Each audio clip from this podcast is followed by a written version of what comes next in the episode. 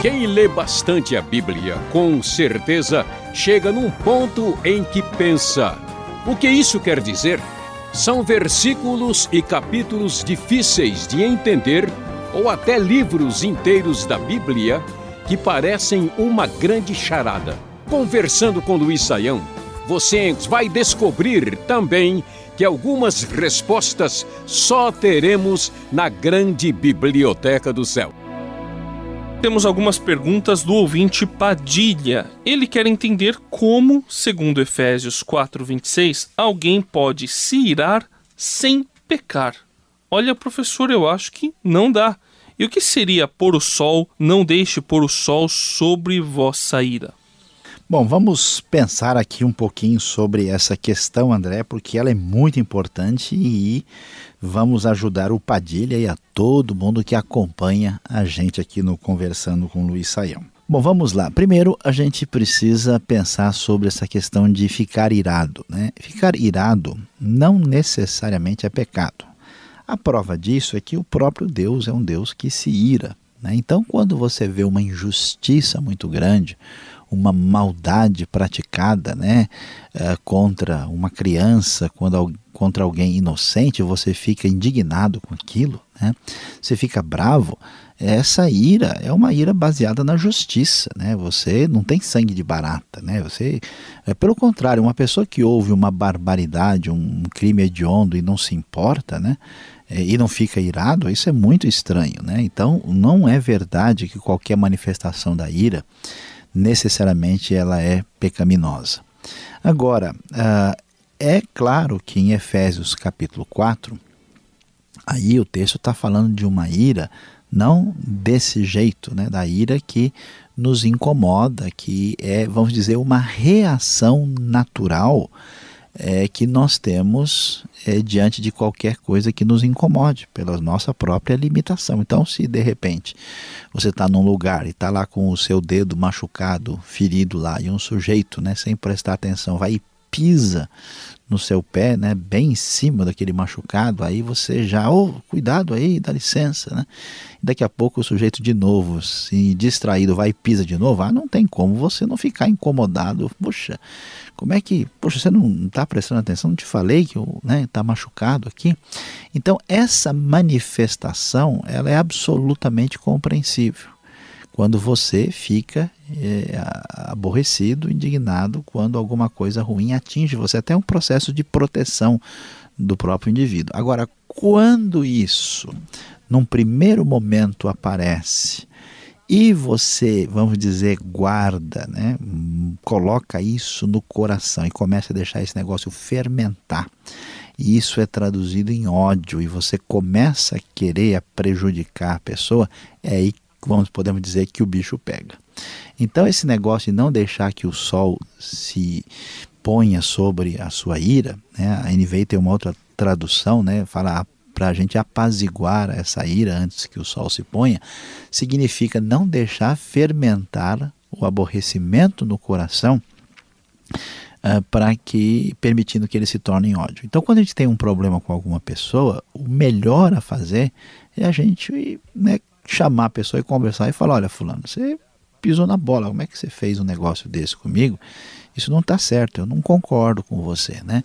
Porque a gente também não pode viver naquela de aparências, né? Sorrindo para todo mundo, quando no fundo a gente está com um incômodo muito grande. Então é preciso ter essa transparência. Então, não se pode permitir que o incômodo, o aborrecimento, se transforme em ódio, em fermento destruidor por dentro. É sobre isso que o texto está dizendo que a gente tem que resolver a situação, não permitir que ela se transforme em amargura e ódio contra os outros. Agora o Padilha quer conversar sobre 1 Coríntios 10, 23, que diz que todas as coisas nos são lícitas, mas nem todas convêm. Olhando para esse texto, podemos afirmar que o pecado, seja qual for sua natureza, é algo permissivo, embora não me traga bom retorno na vida espiritual? Bom, André, vamos pensar aqui sobre essa questão. É, Paulo está falando lá na carta aos Coríntios uh, sobre a liberdade do cristão dentro de um determinado contexto. Né? Do que, que Paulo está falando? Está falando do problema que acontecia em Corinto de uma pessoa, por exemplo, participar de uma festa onde tivesse qualquer tipo de envolvimento com idolatria. O sujeito ia no mercado comprar carne, a carne vinha né, lá diretamente do templo pagão. Né? E aí ele ficava na dúvida sobre o que ele deveria fazer. Também se discute o comportamento dos cristãos no ambiente da ceia do Senhor. É nesse contexto que Paulo está dizendo isso. Uh, tanto é que você mencionou 1 Coríntios 10, 23, quando a gente lê o 25, diz: comam de tudo que se vende no mercado sem fazer perguntas por causa da consciência, pois do Senhor é a terra e tudo que nela existe. Então, entendendo bem isso, o texto não está dizendo que todas as coisas me são lícitas, tudo me é permitido, que eu posso virar assassino, traficante, né, ah, esquartejar pessoas na praça pública. É lógico que o sentido não é esse. Ele está falando exatamente desses comportamentos que a gente tem, onde eu tenho uma certa dificuldade porque eu estou diante de um certo ambiente onde a minha intenção não está em sintonia com aquilo, mas eu tenho problema de consciência, eu tenho problema das pessoas que estão me vendo. Aí sim, ele vai dizer o seguinte: que tudo me é permitido, tudo me é lícito, mas nem tudo me convém. Tudo é permitido, mas nem tudo edifica. Nesse sentido, então, a gente vai uh, descobrir que Paulo está falando algo parecido com o que a gente encontra lá em Romanos capítulo 14, né? Que eu até posso participar uh, lá, se eu tiver num lugar lá que tiver alguma coisa oferecida a um ídolo, eu sei que não vai me prejudicar, então eu não tenho nenhum temor. Mas se eu tenho uma pessoa que de alguma maneira acabou de sair daquele contexto e está, vamos dizer, se voltando para Deus, eu fazendo aquilo, eu posso prejudicar a pessoa. Então essa ideia é que está sendo considerada, e especialmente a questão da consciência também. Paulo vai dizer: ó, o ídolo não significa nada, então se você for comprar carne, lembra que aquela carne é carne do boi, da vaca, né? não é carne é, do ídolo. Então você come e não fica se preocupando, porque sabe como é que é, né, André? Tem muita gente neurótica aí falando: ah, eu não vou usar isso aqui porque parece uma lua, a lua é símbolo do mal. Ah, essa estrela aqui parece. Bom, quem criou a lua e a estrela antes do, de qualquer pessoa fazer associação foi o próprio Deus. Então, para que não haja essa neurose absurda, a gente precisa entender que há essa liberdade em Cristo Jesus. Mais uma do Padilha. Ele assistia um programa de televisão que dizia que Atlântida, mencionada por Platão em alguns de seus textos, foi encontrada numa ilha próxima à Espanha e que essa civilização encontra-se mencionada em hieroglifos e em construções do Antigo Egito, ele quer saber se a Bíblia cita essa civilização, mesmo que indiretamente. Olha, André, vamos ficar devendo essa pro Padilha, né? A Atlântida, a única coisa que os gregos, Platão, uh, vão dizer que está além das colunas de Hércules e que nós não temos certeza da localidade, tem várias hipóteses, várias sugestões. Ela afundou, foi para o fundo do oceano, tem um monte de discussões, mas a Bíblia não tem nenhuma menção que a gente possa dizer: olha, parece que isso tem a ver com Atlântida. Então, de fato, essa fica fora da nossa possibilidade de ajudar o Padilha aí.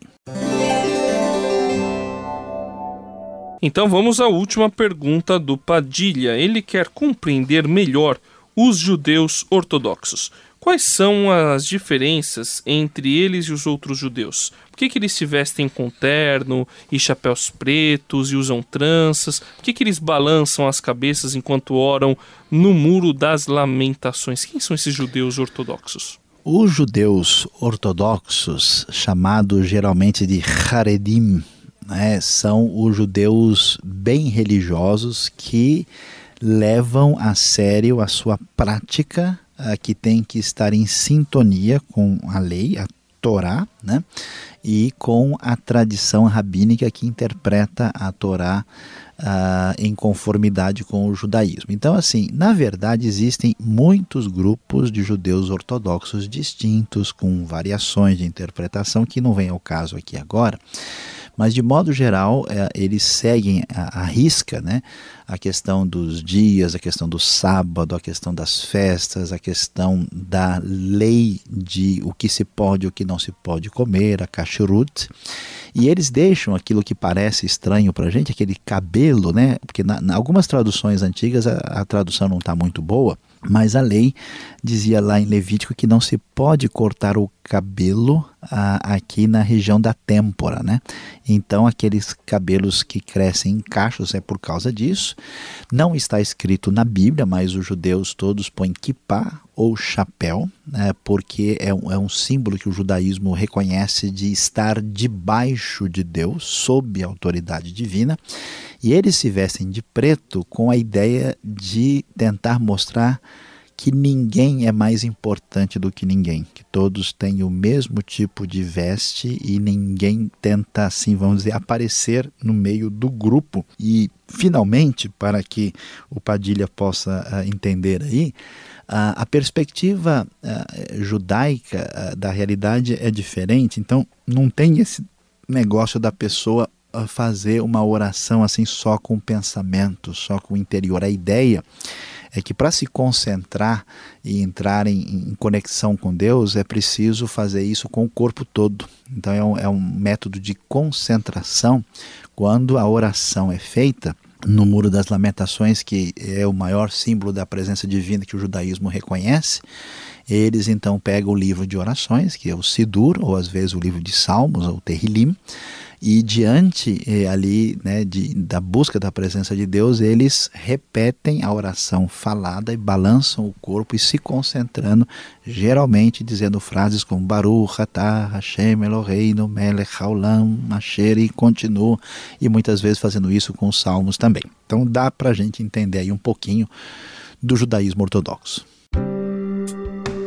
Este foi o programa Conversando com Luiz Saião. Produção e apresentação André Castilho e Luiz Saião.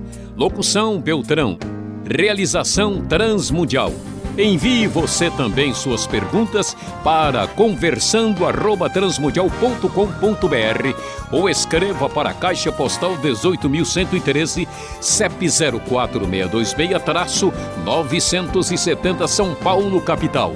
E até o próximo programa.